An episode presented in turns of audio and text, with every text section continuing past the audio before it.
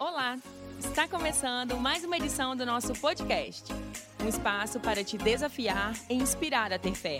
Você está pronto? Então, põe atenção. Vamos para a palavra do Senhor? Eu tenho certeza que Deus tem uma mensagem para o seu coração.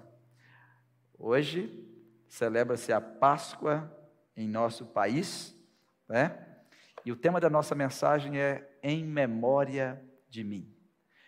Quando você pega uma obra de arte, ou vai em algum lugar que está escrita em memória, ou até um convite de casamento, está se referindo a alguém que se foi e não vai voltar mais.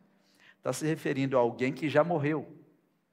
Mas quando Jesus disse em memória de mim, ele deixou claro: faz isso até que eu volte. Eu morri, mas ressuscitei e deixou mais avisado ainda: eu vou voltar, não é? Antes de entrar na palavra como ela como ela deve ser dita para nós, eu tenho certeza que alguns de vocês, quando criança, passaram por algumas coisas como eu. Eu cresci numa família com muitos rituais, né? Com muitas coisas. Os meus pais me ensinaram alguns rituais. E eu me lembro que quando começava o carnaval na Rede Globo, né? Começava o carnaval, e o carnaval começa na sexta e termina na terça. Então meu pai falava assim: ó, come carne, que a partir de quarta-feira começa a quaresma. E a gente ficava meio indignado, porque nós vivíamos numa família bem pobre e a gente já comia pouca carne. E ainda ficar 40 dias sem comer aquele pouquinho de carne ainda, né? Porque, gente, já é um pouquinho de punição para nós, né? É, eu até vi um rapaz falando esses dias, falou assim, oh, o dinheiro meu, o meu salário é tão baixo que se eu comprar veneno, ele nem me faz mal, né? E meu pai falava assim, ó, quarta-feira de cinza, ninguém come mais carne. Por quê? O que a tradição ensinou no nosso Brasil por muitos anos?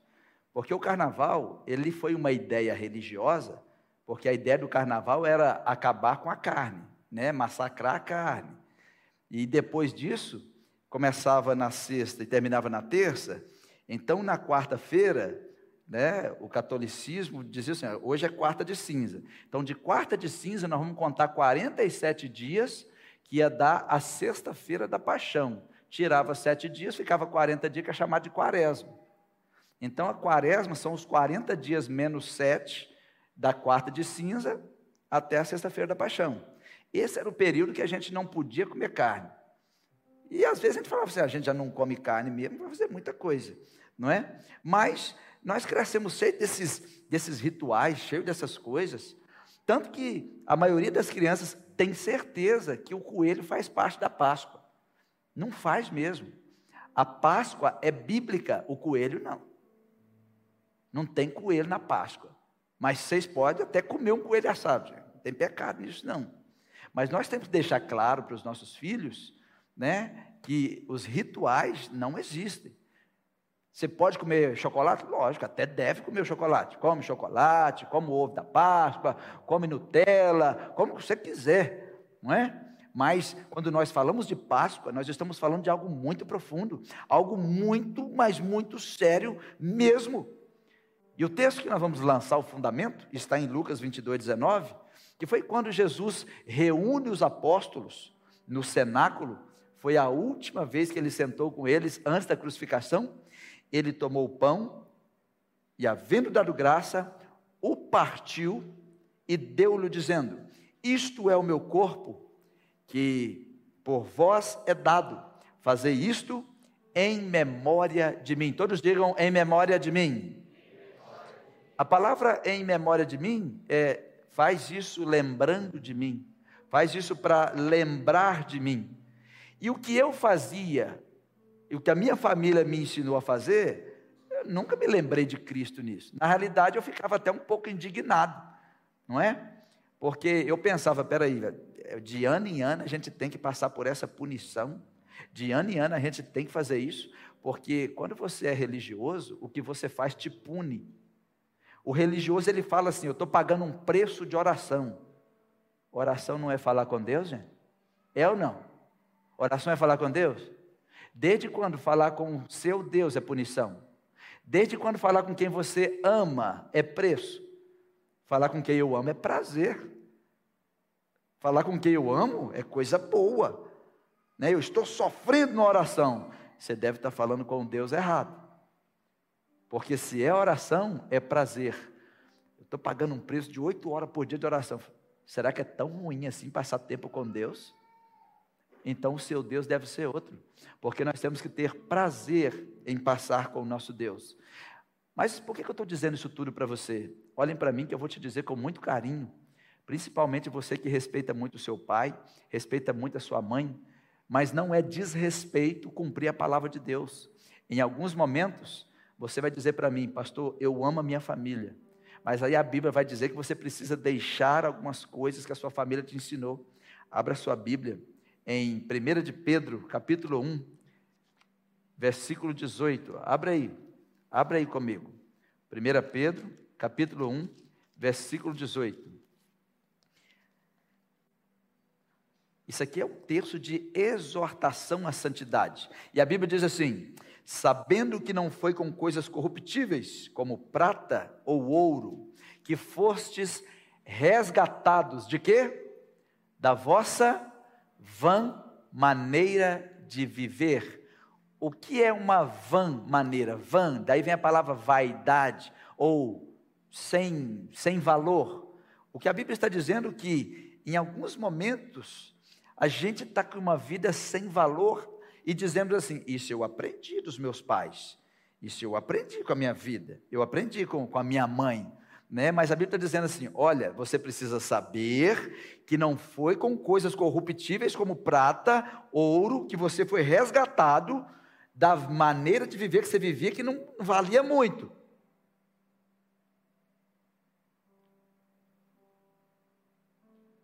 E quem te ensinou essa maneira de viver? Lê o restinho do texto que está na sua mão que por tradição recebeste dos vossos pais. A maioria de nós ainda cumpre algumas tradições em memória dos pais.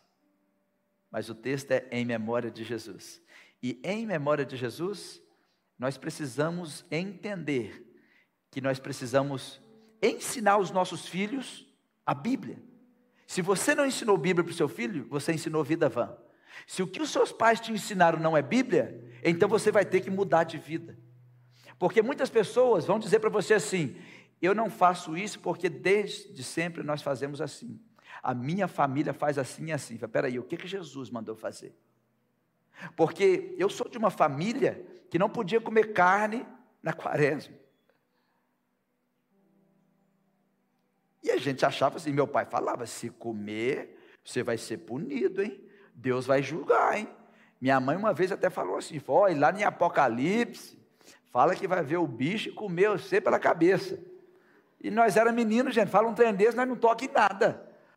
E ó, não encosta no garfo, não bate martelo, não usa o serrote. Eu acho que alguém já passou por isso aqui, hein? É ou não é? Hoje é sexta-feira da paixão. Não corre, não anda de bicicleta, não usa o enxadão, não usa marreta, Graças a Deus, hein? Tem muita coisa que nós podemos ficar livre deles, hein? Mas a gente pensava, meu Deus, então eu não posso comer, eu não posso tocar. Hoje, esse dia, se eu mexer alguma coisa nesse dia, deixa eu ensinar uma coisa para vocês. Aprendam Bíblia. Aprendam Bíblia. Porque tudo isso não passa de invenção dos homens. E quando as coisas estão na Bíblia, no Velho Testamento, é sombra Olha o texto que eu coloquei aqui para vocês.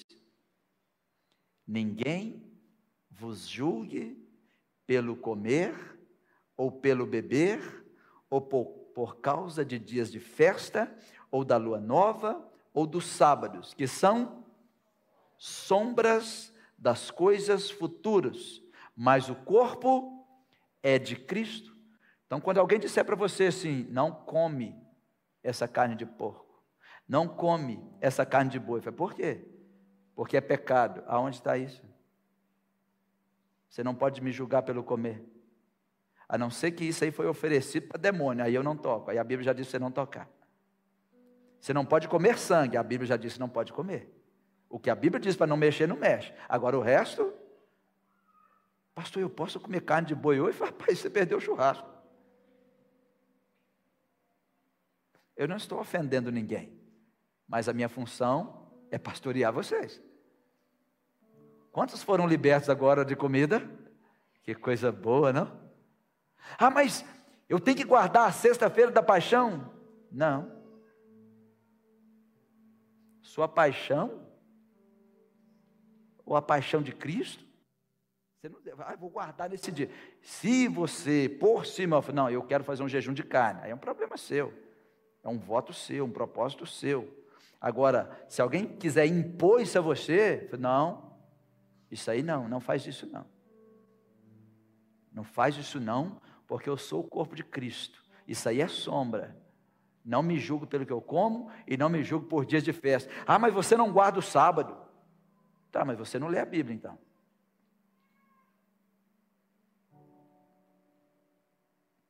Sem ofensa, não? Eu aprendi que eu não posso ser julgado pela sombra, porque a realidade é que vai me julgar.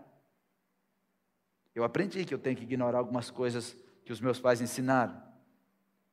Me lembro de uma vez que meu pai disse, quando alguém perguntou para ele assim: Adão, seus filhos são crentes. E eu e meu irmão éramos crentes. E, mas quando a gente era mais novo, meu pai queria que a gente aprendesse a fumar, ele queria que a gente aprendesse a beber, tanto que ele me mandava acender o cigarro, me mandava experimentar algumas coisas. Aí ele respondeu assim: Eu ensinei ele o caminho que deve andar, mas eles desviaram para a igreja. Foi o que ele disse. Por isso que nós precisamos parar e falar assim: peraí, eu vou desviar das tradições e eu quero saber o que Deus diz. Quero saber o que, é Deus diz a respeito disso. Se você não sabe, pergunta. Você precisa perguntar. Jesus, ele estava agora tratando da ceia. Vamos, vamos criar um cenário aqui para ficar bem mais fácil para você. Aqui eu vou colocar o Velho Testamento, aqui eu vou colocar o Novo Testamento. No Velho Testamento, em Êxodo 12, está registrado a, a Páscoa do povo que estava no Egito. Em Êxodo 12, Deus fala com Moisés o que eles tinham que fazer. Aquela Páscoa seria uma Páscoa de aflição. Por quê? O aviso era o seguinte: faz isso aqui, pega esse cordeiro, pega essa erva amarga, pega isso, pega isso, pega isso, e o anjo da morte vai passar na sua porta. Quem não tiver o sangue nos umbrais da porta, o anjo da morte vai levar o seu filho mais velho. Imagina, gente, você receber essa notícia. Quem dorme com a notícia dessa? sabendo que o anjo da morte vai passar. Mas somente uma Páscoa de aflição eles passaram. Porque depois as outras Páscoas, até os dias de hoje, eles celebram. A Páscoa de aflição é para não morrer, mas ela iria libertá-los da escravidão.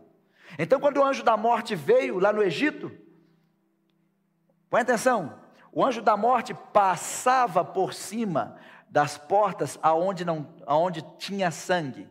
Todos comigo digam passar por cima. Isso é Páscoa. Páscoa significa passar por cima. Só isso.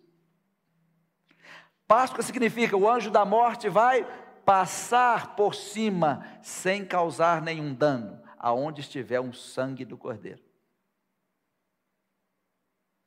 Então Páscoa não é coelho, Páscoa não é chocolate, não é nada além de livramento, além de um aviso de que se você tiver o sangue do cordeiro, você está livre do anjo da morte. A morte não dá a última palavra. Então a Páscoa significa passar por cima, mais nada, não tem mais nada, não precisa inventar mais nada. Então naquele tempo, o anjo da morte passou e morreu o primogênito de Faraó. Foi aí que eles foram livres. E eles celebram até até os dias de Jesus estavam celebrando a Páscoa. Eles celebravam, celebravam, celebravam, celebravam a Páscoa.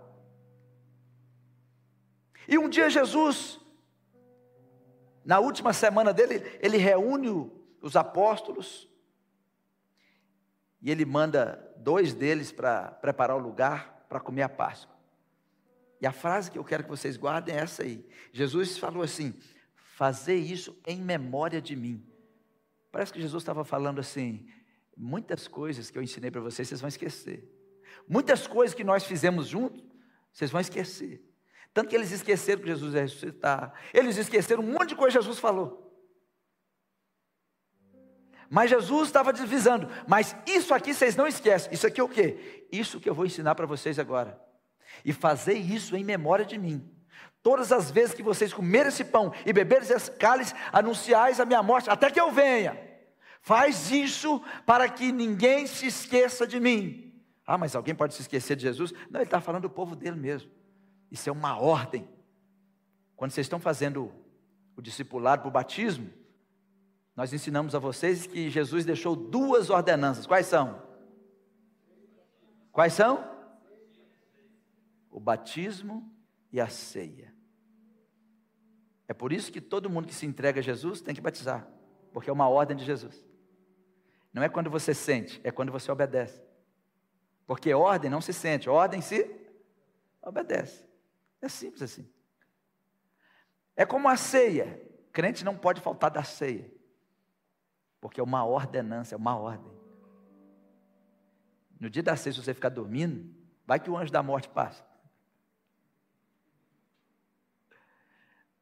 Naquela época, se eles brincassem naquela Páscoa, o anjo da morte levava o primogênito.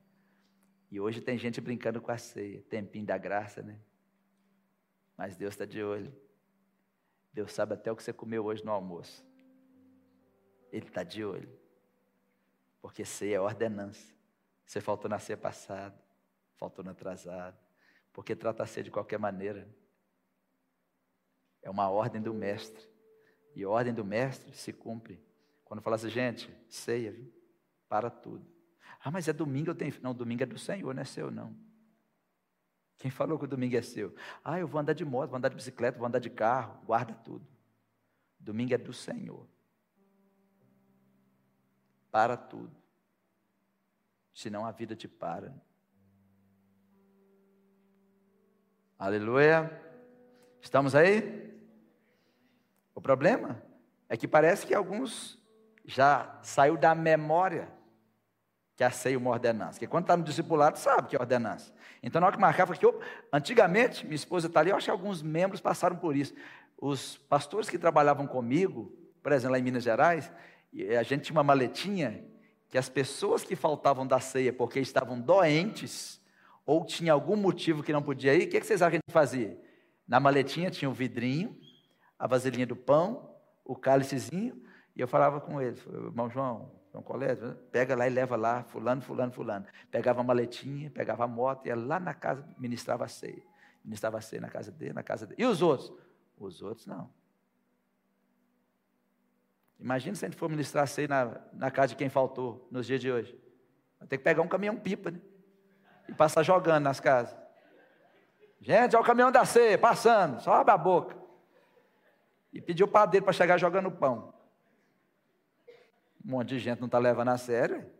E Jesus falou assim: lembra, o que significa em memória de mim? Lembra de mim. Não me tire da sua memória.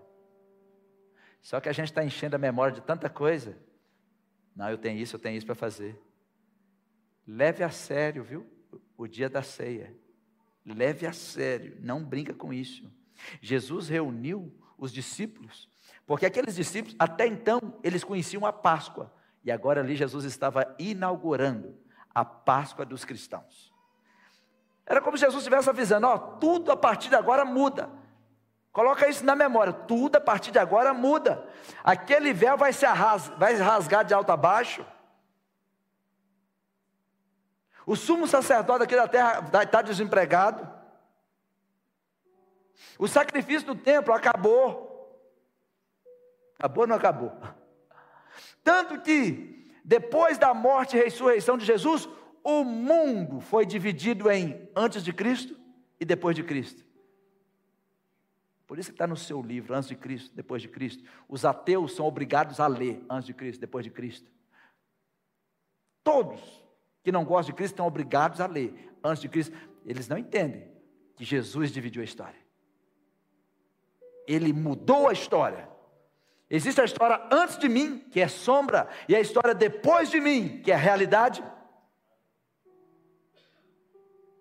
Eu acho que quase ninguém nem parou para pensar nisso, não. Nós estamos vivendo este tempo. Aí esse depois de Cristo é véu rasgado. Quando você começa a colocar rituais na igreja, ó, tem que guardar esse dia, tem que parar de comer essa carne, tem que fazer isso. Opa, por ritual? Não, você está recosturando o véu. Não vamos recosturar o véu que Jesus rasgou. Rasgou, fica rasgado. Não queremos isso aqui.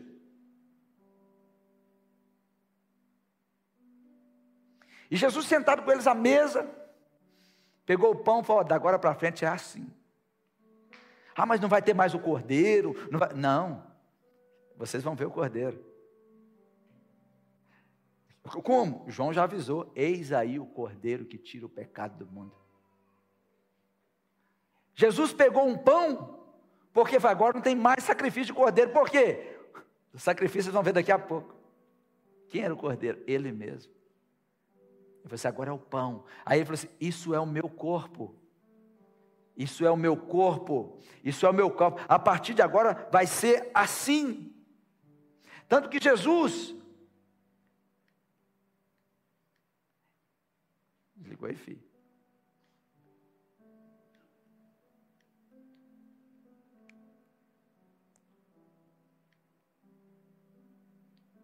Vamos lá, vamos vai dando certo esse tempo.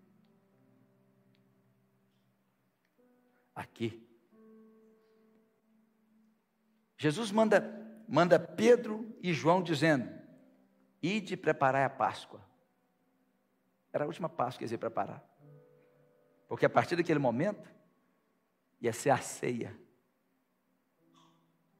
Agora não vai matar mais nada, não tem, não vai colocar o sangue, não vai rodar mais nada. Tanto que Jesus morreu no dia da Páscoa. Agora não precisa de um, de um animal para cada família. O cordeiro pascal que tira o pecado do mundo estava ali. Ah, pastor, é isso que é a Páscoa? Sim, a Páscoa já foi.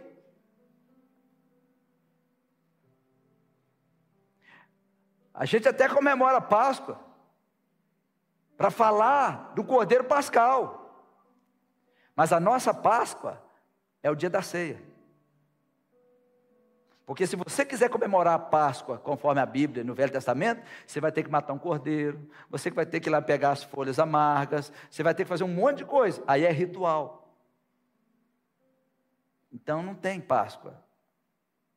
Aquela do Velho Testamento, não. Ah, mas como é que a gente celebra a Páscoa agora? Todo mês, quando tiver ceia, você pode saber, essa é a nossa Páscoa. Jesus é a nossa Páscoa. Jesus é o nosso cordeiro.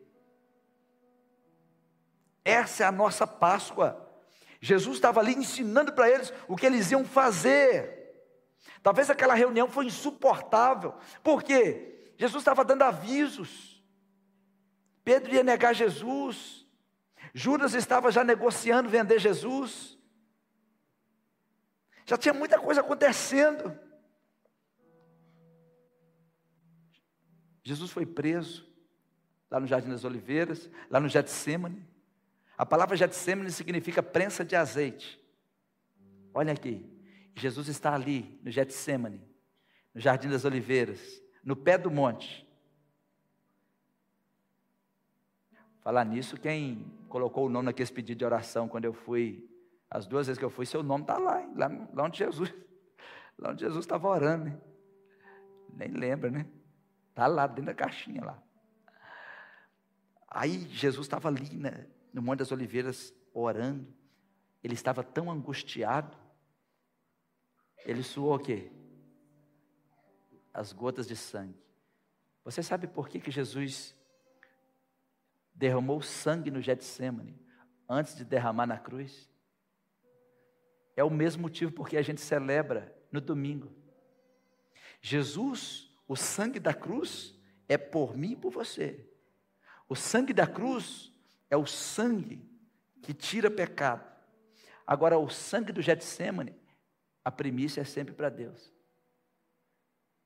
A primícia não se entrega aos homens. E ele estava ali entregando a primícia. Estava ali gemendo. Antes de ir para a cruz. E quando ele termina, chega Judas, a tropa para prender, para prender Jesus, e João registra que quando Jesus disse sou eu, depois do beijo, todos eles caíram por terra. E os discípulos fugiram. Isso acontece até hoje, né? Quando acontece um problema com você, às vezes as pessoas que deveriam te proteger dão no pé, né? Elas simplesmente desaparecem. Mas estava tudo no script de Deus.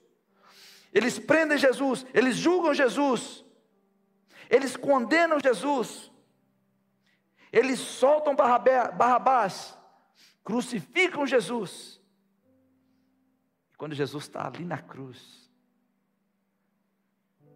ele grita uma palavra, tetelestai.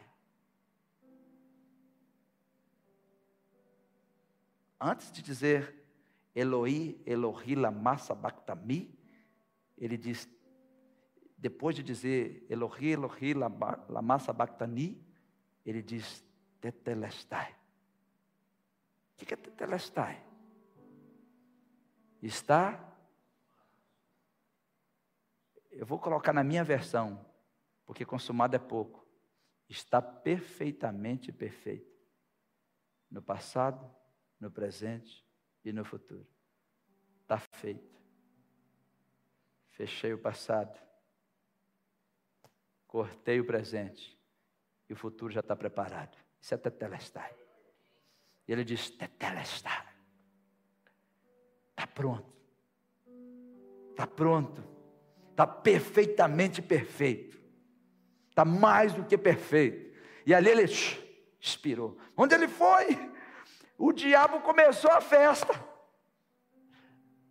Porque o diabo pensou: matei ele, acabei com ele, acabei com a história desses cristãos. Você já imaginou? Tinha uma festa no inferno, imaginando que tinha acabado com Jesus, acabado com o nosso mestre. Ô gente, enquanto eles estavam olhando o corpo de Jesus ali, Jesus tinha saído. E lá do outro lado, ele estava resolvendo algumas coisas.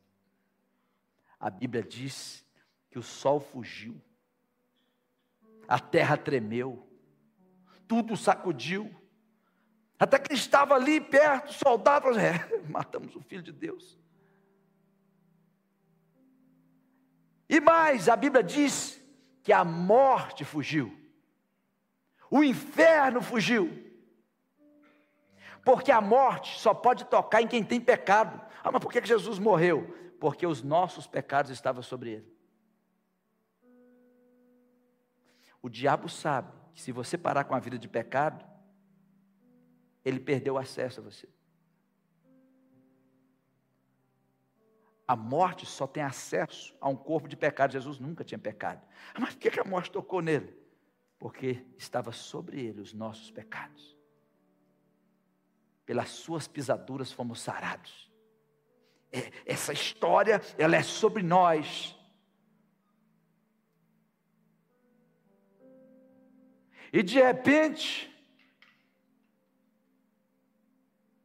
no domingo, lá vem ele, pisando forte. Ele pisou tão forte que a terra tremeu. Está aí na sua Bíblia, a terra tremendo o sol vazando fora. O que, que é isso? A glória dele estava com ele. A glória dele estava com ele. Gente, é Deus que estava marchando na eternidade, no nosso mundo. Deus pisando na terra, as pedras rachando ao meio. Vocês imaginam? Aonde ele estava indo? No inferno. É? A Bíblia diz que ele foi lá e tomou as chaves do inferno. O diabo nem a chave da casa dele tem mais. Acabou, acabou a conversa. E no domingo, ele já tinha sido ressuscitado. Vocês, vocês estão achando que Jesus precisava que um anjo tirasse a pedra para ele passar? A pedra foi removida por causa das pessoas. Ele não precisava de tirar a pedra. A pedra foi removida por nossa causa.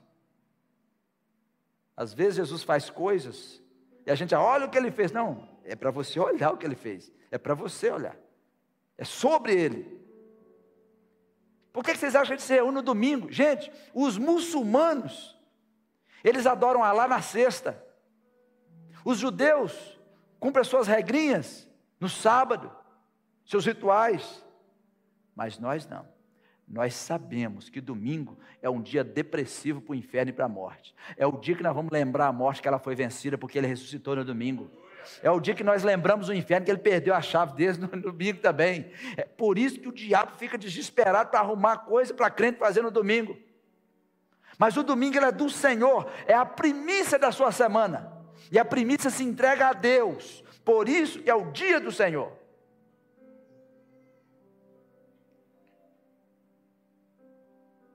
Essa é a nossa diferença. Nós temos tanta coisa para celebrar. No domingo a gente podia fazer essas perguntas. Onde está, ó morte, o teu aguilhão? Porque foi no domingo que ele te venceu. Onde está, ó inferno, a tua vitória? Porque foi no domingo que você também foi vencido. Por quem? Por aquele que vocês acharam que mataram e prenderam. Ninguém pode prender o nosso mestre. Ninguém pode prender Jesus.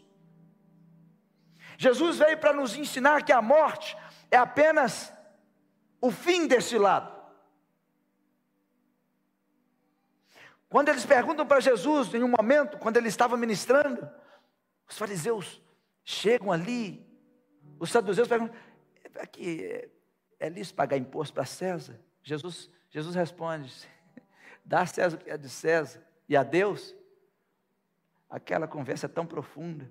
E uma das lições ali é como se Jesus estivesse dizendo aqui: César só recebe até o Hades, até a sepultura.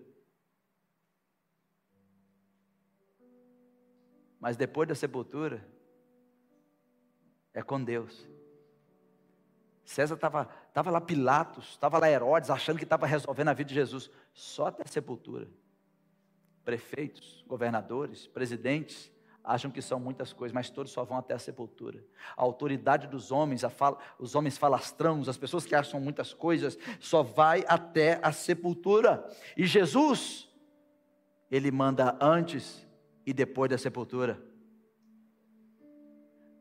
Você nunca vai encontrar a ossada de Jesus, porque ele ressuscitou.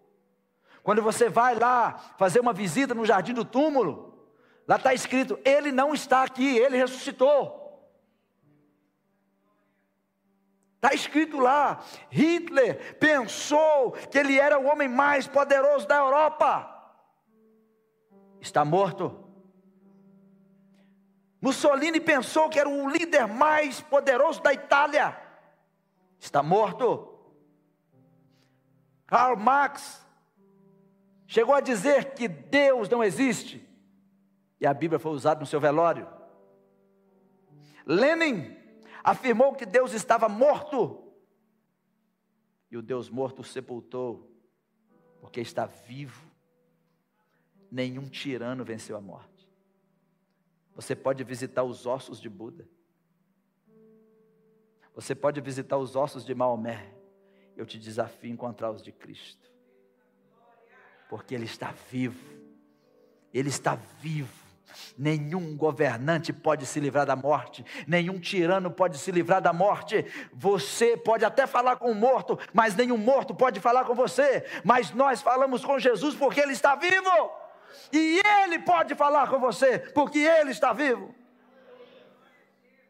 Todos morreram. Ele morreu também, mas ressuscitou e vivo está.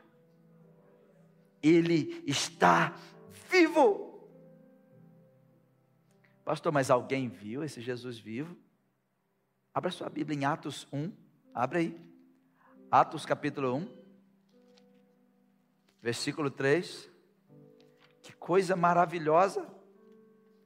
Que coisa que mexe com o nosso coração. Porque Jesus Ele morreu na sexta. Talvez você saiba por que, que ele, ele não ressuscitou na sexta mesmo. Iriam dizer que ele não tinha morrido. Então Deus faz as coisas perfeitas. Fica três dias. Quero ver você falar. Quem vai fingir de morto por três dias? Todo machucado, todo ferido, todo furado, açoitado, sem respirar. Quem vai ficar sem respirar por três dias?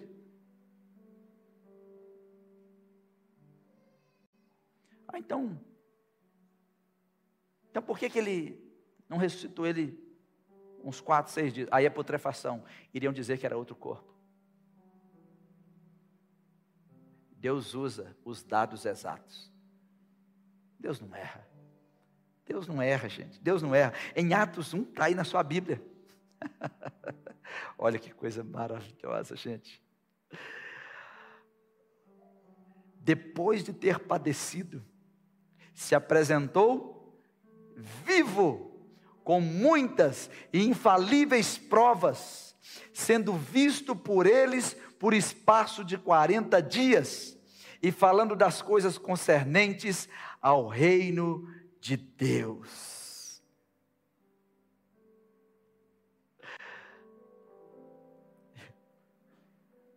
Eles estavam, gente, Jesus ficou 40 dias.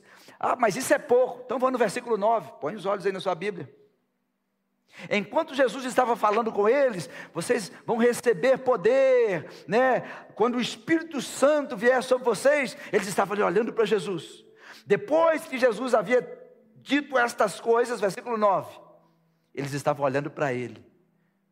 E ele começou a ser elevado às alturas em uma nuvem. E essa nuvem o recebeu, ocultando-o a seus olhos.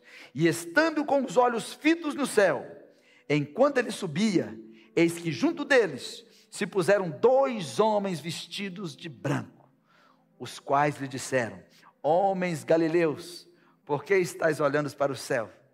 Esse Jesus que dentre vós foi recebido em cima no céu, há de vir assim como para o céu vocês estão vendo ele ir. coisa maravilhosa. Eles viram. Quem mais? Mais ninguém. Mais ninguém. Como é que nós celebramos a Páscoa? Nós celebramos a Páscoa celebrando a ressurreição. Jesus é a nossa Páscoa a paixão de Cristo é você. A palavra paixão significa desejo mais forte do que a morte. Por isso que a gente diz quando alguém está apaixonado faz qualquer coisa, porque a paixão tira o limite do medo, a paixão tira o limite da dor, a paixão ela faz a pessoa fazer qualquer coisa pelo objeto da paixão. Por isso que quando um homem ou uma mulher está apaixonada por Deus, não tem medo de morrer, não tem medo da morte, não tem medo da afronta, porque paixão significa desejo mais forte do que a morte. Ou seja, é algo que nem a morte pode parar. Jesus ama tanto a mim e a você, que ele enfrentou a cruz. Ele enfrentou a humilhação, mesmo sendo Deus o rei se fez homem, se tornou o mais humilde de todos, para nos ensinar. E ele fez isso ao ponto de ir até a morte. Só que a morte encontrou alguém que a venceria. Encontrou o próprio Deus. E na nossa Páscoa, nós celebramos. Todas as vezes que você vai na ceia, essa é a Páscoa de Cristo não é uma vez por ano. Toda vez que tiver ceia, é Páscoa. Que é isso, pastor? Nós estamos lembrando o que ele fez, em memória dele, para lembrar o que ele, o que ele fez. Ele morreu por você, ele morreu por mim. Ele é o Cordeiro que tirou o pecado das nossas costas, Ele é o nosso Salvador, Ele nos justificou, Ele nos remiu, Ele é simplesmente aquele que disse: Vinde a mim, vós que estáis cansados e sobrecarregados, e eu vos aliviarei. Ele é aquele que está nos esperando lá na glória, Ele é aquele que tem prazer na morte dos justos, porque para Ele, aquele que está nele, ainda que morra, viverá. A nossa Páscoa é sobre lembrar de tudo isso, lembrar que Ele nos justificou, lembrar que Ele nos remiu, Ele é o nosso redentor, Ele é o nosso Salvador, Ele é o nosso grande amor. E a paixão de Cristo continua sendo você. E é marcado pela ressurreição. Nenhum, nenhum líder no mundo tem o testemunho de ressurreição. Somente o cristianismo. O que diferencia o cristianismo de todas as outras religiões que aparecem? Vencer a morte. Procura um que venceu a morte. Procura um que o seu líder ressuscitou e está vivo. Que se apresentou por vários dias aos seus seguidores e ainda eles viram ele sendo assunto aos céus. Procura. Todos os outros líderes morreram e não ressuscitaram. Um dia Jesus disse assim: Não pode um cego guiar outro cego, porque senão eles vão cair no buraco. O que, é que Jesus estava ensinando? Você vai ter sempre o destino do seu líder. Você sempre terá o destino do seu líder. Qual é o destino de um budista? O de Buda.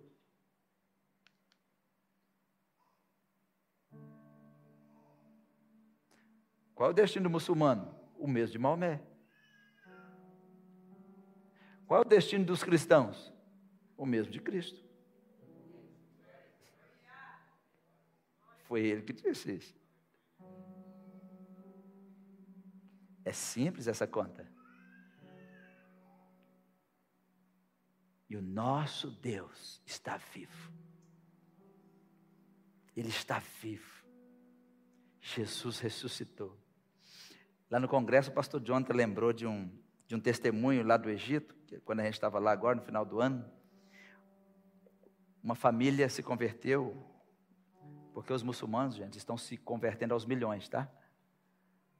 Essa igreja onde a gente estava lá, ela tem 12 mil membros no meio do nada, no deserto, não tem nada em volta. O presidente liberou a construção dessa igreja porque ele tinha convicção que não ia dar em nada. Esse povo, igreja, tá, não dá em nada. E o pastor falou assim, ele achou que não ia dar em nada, o pastor Samé. O pastor Samé tem 5 milhões de acessos nos vídeos dele no Oriente Médio hoje. E o nome do, do canal dele é Escola de Jesus. Está em, está em árabe, né? Mas aí você dá um jeito. E um dos testemunhos lá um casal que havia se convertido, eles eram de uma tribo, e o líder da tribo falou que não podia, você não pode sair, porque a religião ela te prende. Por exemplo, nós aqui na igreja, você fala assim: ah, pastor, eu vou sair. Deus te abençoe. Fazer o quê?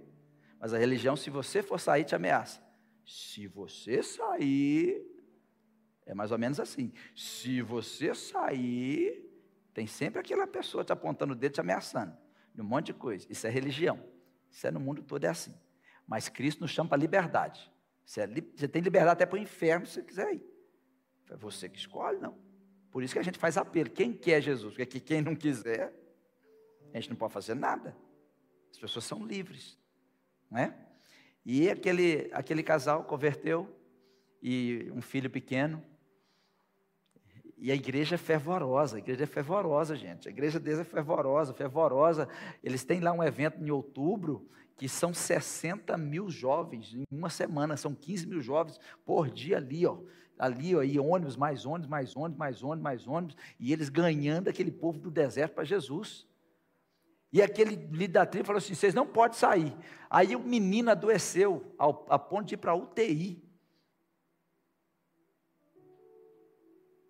E o líder foi lá e falou com o pai: está vendo? É porque você deixou deixou a nossa religião, você está aí com esse negócio de Jesus, cristianismo, né? Você está com isso aí, seu menino vai morrer por causa da maldição.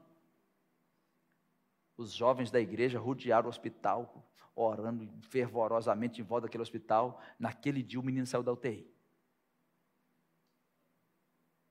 Aí o líder ficou indignado com aquilo, mandou sequestrar o menino e assassinou o menino. Entregaram o menino morto para a família. Só que aqueles jovens da igreja, eles foram para lá. E eles falaram, nós vamos orar até ele ressuscitar. Eles oraram, eles oraram, eles oraram, eles oraram, eles oraram. E o menino ressuscitou. Aí você já sabe como é o alvoroço na tribo. Né?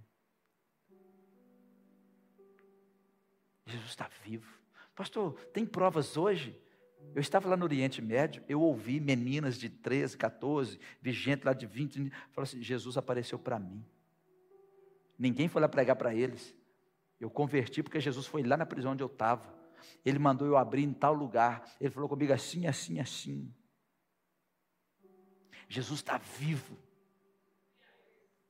Jesus está vivo. Eles ouviram um casal de missionários ribeirinhos aqui da Amazônia falando que chegaram numa tribo, eles andaram lá sete dias sentados no barquinho, chegaram numa, numa tribo, uma tribo no meio do nada. Quando chegou, tinha um pessoal na beirada do rio. Quando eles chegaram e falaram assim: tem 40 anos nós estávamos esperando vocês. Como assim 40 anos? Porque há 40 anos veio um homem de branco aqui e falou que umas pessoas iam chegar aqui para nos trazer a palavra através da Bíblia e nos ensinar tudo sobre Jesus. Mas quem falou isso com você? Esse homem de branco que usou essas palavras falou com a gente. E tem 40 anos que ele falou assim: fica na beirada do rio. Tem 40 anos que fica um na beirada do rio todo dia esperando. Vocês chegaram. E quando eles chegaram, toda a tribo se converteu. Jesus está vivo. Jesus está indo aonde ninguém está indo. Mas está indo e fala assim: ó, espera aí que eu vou mandar alguém. E está mandando os missionários.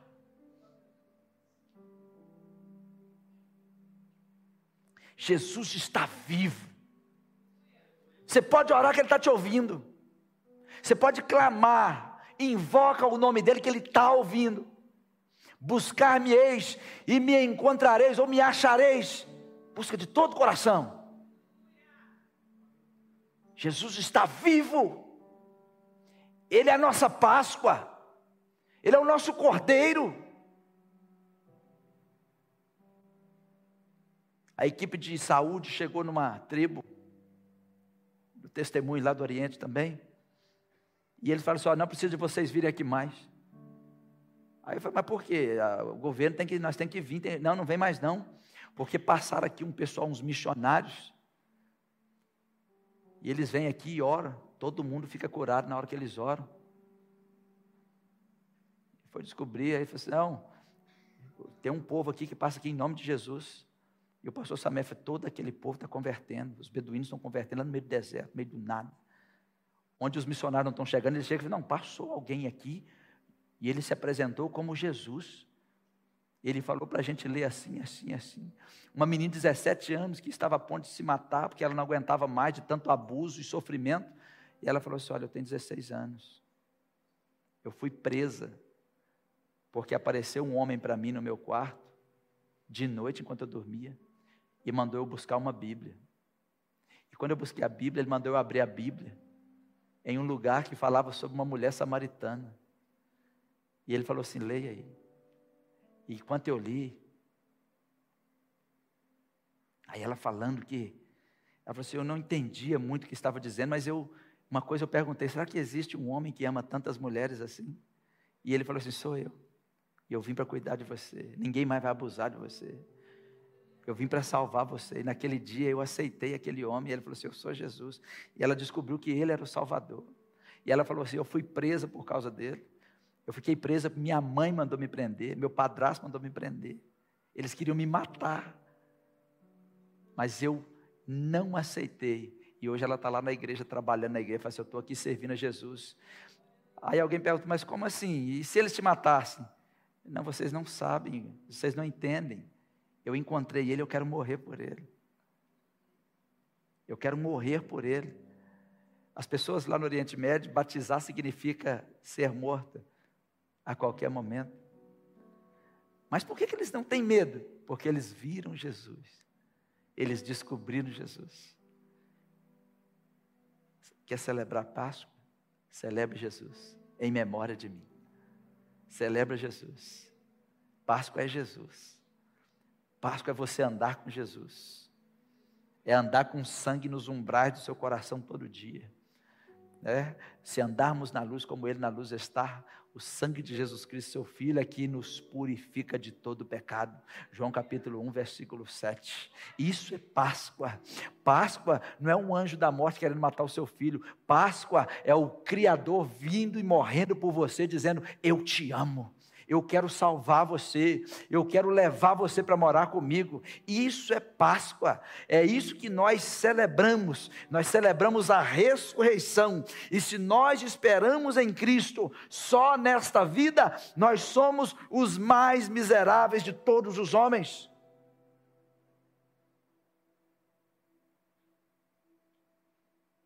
Essa vida é muito pouco para você viver. Jesus tem uma eternidade para você. Isso é Páscoa. A Páscoa, a Páscoa é aceitar o que Jesus fez. Como assim? Aceitar esse cordeiro.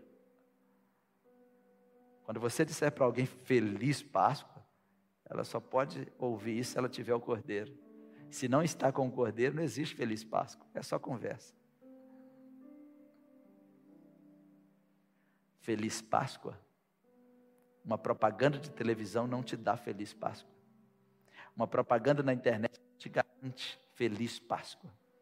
A Feliz Páscoa é quando você aceita o Cordeiro e o sangue dele te purifica de todo o seu pecado. Aí você pode dizer Feliz Páscoa.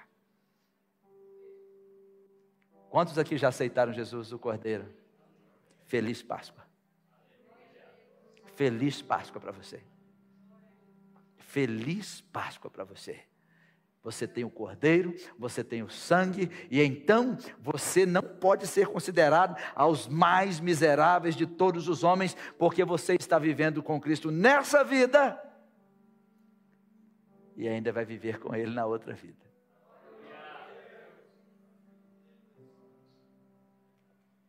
A paixão de Cristo é você. Feliz Páscoa para vocês. Obrigada por escutar o nosso podcast. A palavra de Deus tem poder para transformar nossas vidas. Então siga as nossas redes sociais e receba mais mensagens que o ajudarão a crescer espiritualmente.